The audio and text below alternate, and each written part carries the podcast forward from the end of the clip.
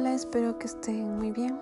Y yo estoy muy animada haciendo mis podcasts porque veo que ya hay varias reproducciones. Y bueno, invitarles a que me escriban, no se olviden a soy para que podamos compartir y bueno, yo no me creo una experta en este tema, pero sí sé que lo que les estoy diciendo me ayudó y me ayudó mucho. Eh, bueno, hoy día el cuarto punto era sobre eh, pedirle a la pareja que se vaya de la casa o tú irte de la casa. Em, cuando pasó todo esto, eh, en mi caso particular, yo fui donde un pastor y, y el pastor que es amigo mío y de hecho él nos casó, me dijo que mm, teníamos que separarnos por lo menos unos una semana y que yo me vaya, siempre quede en mi habitación y que él se vaya de la habitación a otra habitación. Pero claro, en ese momento uno no está pensando en eso, no, no quiere que eh, coger los cuatro trapos de irse o, mandarle o no le quiere ver. Y, y, claro, en mi caso particular fue que, que nosotros estábamos tratando de arreglar las cosas y un día yo encontré una, un mensaje de una eh, amiga en común de la ex amante de mi esposo y mi esposo, en la que ella le decía a mi esposo que, que, que la tipeja estaba súper triste por todo lo que había pasado entre ellos dos, que ella le amaba a mi esposo, que ella quería darse una oportunidad con él, que sería importante que se vieran. Y bueno, esta amiga era como la Celestina de, la ex amante de mi esposo y mi esposo. Y, claro, para mí fue como que, ¿qué es esto? Y, y, fue más duro ver la respuesta de él, en el que le decía que sí, que a él también le duele, que él también le ama em, y que claro, él no podía hacer nada y que le gustaría arreglar las cosas entre ellos dos. Entonces para mí eso fue el detonante de que yo me vaya de la casa y, me fui 15 días y apagué todo y, le tenía bloqueado a mi esposo en todo lado, él no me podía ver. Em, yo me, me abrí de las redes sociales, dejó de ser mi esposo. Eh, no, no, quería ningún tipo de, tipo de vínculo con él. Eh, eliminé a todos los amigos en común, a toda la familia política, em, suegros, cuñados, primos de mi esposo, amigas de mi esposo, todo. Yo lo único que quería era mi libertad y estar sola. Y claro, en esos 15 días yo me dediqué a mí, a trabajar en mi empresa, eh, me refugié en mi trabajo. Y lo único que le dije a mi esposo es que cuando él se vaya de la casa yo iba a volver. Y efectivamente él un día eh, cogió sus cosas y se fue. Y, y qué les puedo contar de esta parte, eh, él se fue exactamente un año y durante ese año las cosas entre él y la tipeja se afianzaron más. Em, empezaron a, ya salir de frente en cosas. Eh, yo tenía amistades que me decían, yo le vi a tu esposo con ella comiendo en tal parte. Eh, a veces yo tenía que ir a su departamento por cualquier cosa, incluso por cualquier pretexto. Y encontraba el cepillo de dientes de la tipeja, el, copas de vino, eh, sábanas revueltas, el perfume de mujer, eh, todas estas cosas que, son súper dolorosas, súper dolorosas. Y a todo esto, eh, obviamente yo le decía, mira, es mejor que nos divorciemos, toma los papeles, y no quiero nada contigo. Y, claro, eh, existía esta parte que, en la que mi esposo eh, me, me, buscaba y me decía, no, las cosas no son así. Y bueno, y se disculpaba. Pero ya llegó un punto en que él también dijo, sí, sabes que eh, yo estoy con ella y ya. Y, y ahí fue cuando yo definitivamente decidí también alejarme y empezar mi vida ya sola. Empecé a trabajar en mí.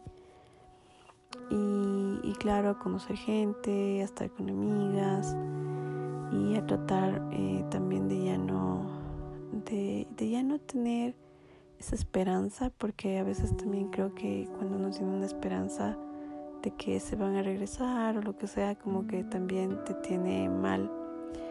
Y, y claro era el tema de soltar eh, ya en un momento de todo esto de este año incluso eh, yo ya le dije a él que que yo ya me alegraba de verle feliz, que, que espero que le vaya bien en la vida y, y, que yo quería también estar bien en mi vida. Eh, por esta parte yo solamente quería eh, estar en paz, en paz, en paz con mi familia, en paz con conmigo misma ya llegaban estas, estas preguntas de ¿en dónde está tu esposo? Em, ¿Por qué no vino? Habían reuniones porque yo tengo una vida social alta en la que yo ya iba con un amigo y la gente decía, bueno, ¿y, y aquí qué está pasando? Pero claro, en esta parte empiezan a estar muchos egos, tus egos empiezan a salir en los que que dirán, los que van a pensar de mí. Ya la parte de, la, de la, palabra divorciada ya, ya está más cerca a ti, ¿no? Entonces yo decía, bueno, yo solamente tengo que soltar porque ya él tomó su decisión y yo no puedo estar esperando a que él me quiera o a que él piense en que, en que, que es mejor o yo ser la segunda mejor opción eh, porque uno empieza a pensar que eres el plato de segunda mesa, la persona que, que, mm, está además en esa, en esa ecuación. Y, y, claro, yo solamente me dediqué a mí.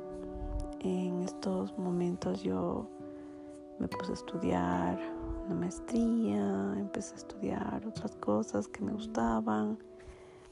Eh, empecé a hacer deporte, en el deporte conocí gente y me divertía un montón con amigas em, que, siempre me hacían reír y, empecé a salir al cine, empecé a arreglarme un montón, eh, empecé a trabajar menos porque yo antes trabajaba muchísimas horas y, y claro, empecé a disfrutar de mi vida. Y fue en este momento en el que mi esposo ya empezó a darse cuenta de que, de que yo también ya tomé una decisión. Y claro, él empezó a, buscarme más, eh, pero durante todo este tiempo él siempre me escribía, me llamaba, eh, iba a la casa y, veía si yo estaba bien. Eh, a veces salíamos así a comer ya como amigos, mm, yo no me atrevo a decir que como novios porque yo estaba muy resentida y un noviazgo no tiene nada de eso. Y, y claro, yo lo único que decía era, bueno, yo ya tendría que empezarme a alejar por completo porque este tema eh, se está yendo de las manos y sobre todo si yo quiero rehacer mi vida, no está bien que yo sea amiga de, de mi ex marido y lo que sí también tenía claro era que, quería que el divorcio lo ponga él, porque yo no quería sentirme como con esa carga, ese peso de, yo haber sido la que puso el divorcio, de, yo eh, tener esa, esa, esa pregunta grande de qué hubiera pasado si es que yo no me hubiera, no le hubiera exigido el divorcio. Y también porque eh, yo no, yo tampoco es que estaba saliendo con 50 hombres y, ya quería una relación con alguien y quería formalizar y, y ya ennoviar rápidamente. No, yo decía, yo no tengo ninguna urgencia. Y es más, si es que más adelante se presenta un, un buen hombre, pues yo lo evaluaría, pero no, no, para mí no era primordial un divorcio. En cambio que para eh, mi esposo y su examante eh, estaba en la mesa, ¿no? Porque ella también era casada. Y claro, la, la, situación de ellos dos era compleja. De todos modos, yo lo que ya hacía era pensar en mí y estar tranquila. Eh, yo siempre he creído que que soy una mujer que tiene muchas actitudes, aptitudes. Eh, siempre he sido bonita, de, fácil hablar, de, tener un, poder sobre, sobre negocios, empresas, eh, ventas, eh, doy conferencias, entonces me es fácil llegar a la gente y conocer gente. Y claro, con la experiencia, la mala experiencia de, un hombre así, pues yo no quería salir inmediatamente a los brazos de otra persona, sino más bien restaurar mi vida, mi corazón y después ver qué pasaba. Todo esto eh, yo empecé a, notar que, mi esposo eh, cambió, empezaba a llamarme más, a buscarme más. Em, y yo dejé que las cosas simplemente fluyeran. Y un buen día él me dijo que quería regresar a casa, que él ya no se sentía bien eh, con la tipeja. Incluso él empezaba a decir así como, como ella tiene sus cosas y, yo tengo mi esposa y yo no sé qué estaba pensando, eh, que tú eres una una gran mujer que yo quiero restaurar en nuestro matrimonio por obediencia a Dios. Y claro, eh, esas palabras a mí me dolían también porque yo quizá lo que esperaba era un, yo te amo y quiero estar contigo para siempre, eh, pero eran como también estoy como obligado por mi religión y también porque las cosas no se están dando con esta persona y esas cosas eh, para mí eran duras de asimilar. Pero como yo les dije en un podcast, yo ya había estado con un montón de psicólogos, pastores y, había visto muchas páginas de YouTube.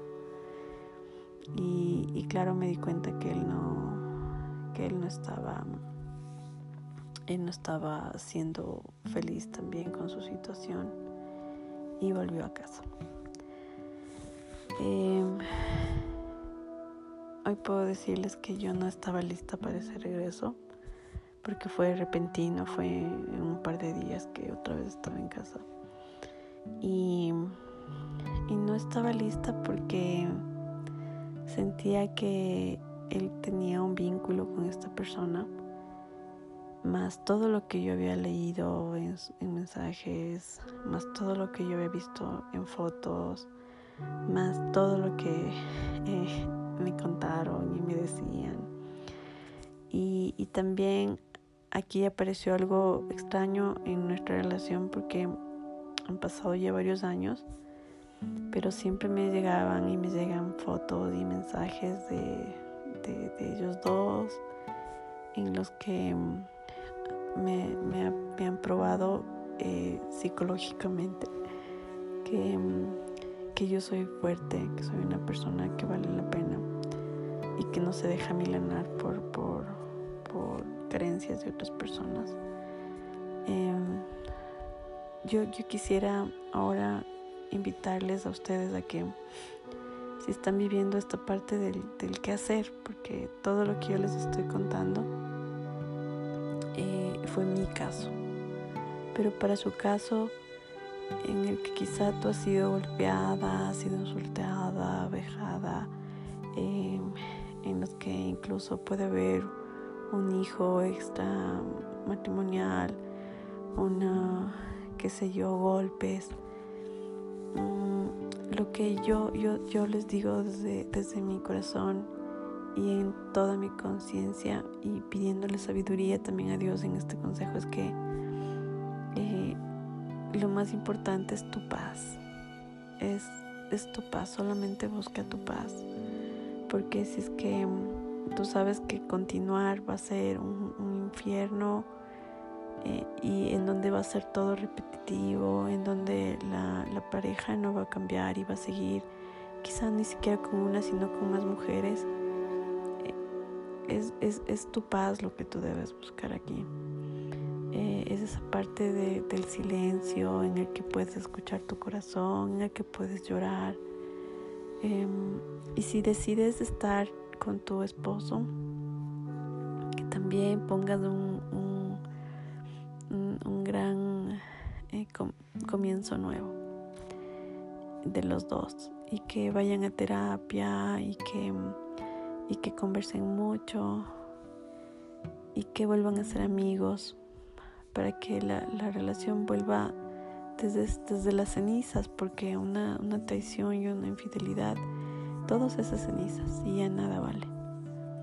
Entonces, que a partir de eso empiecen a, construir cosas nuevas, cosas juntos, pero que sea algo de los dos y que los dos quieran, donde haya muchos compromisos, en donde ya no hayan mentiras, en donde eh, tú puedas eh, coger el teléfono de tu pareja sin el susto de que, de que, te quiere quitar, de que esté con claves, em, en el que en, el principio tengas esa, eh, que alimenten esa confianza porque es súper duro eh, que regrese a casa y que tú veas todavía actitudes y, situaciones y mensajes y cosas que, te duelen.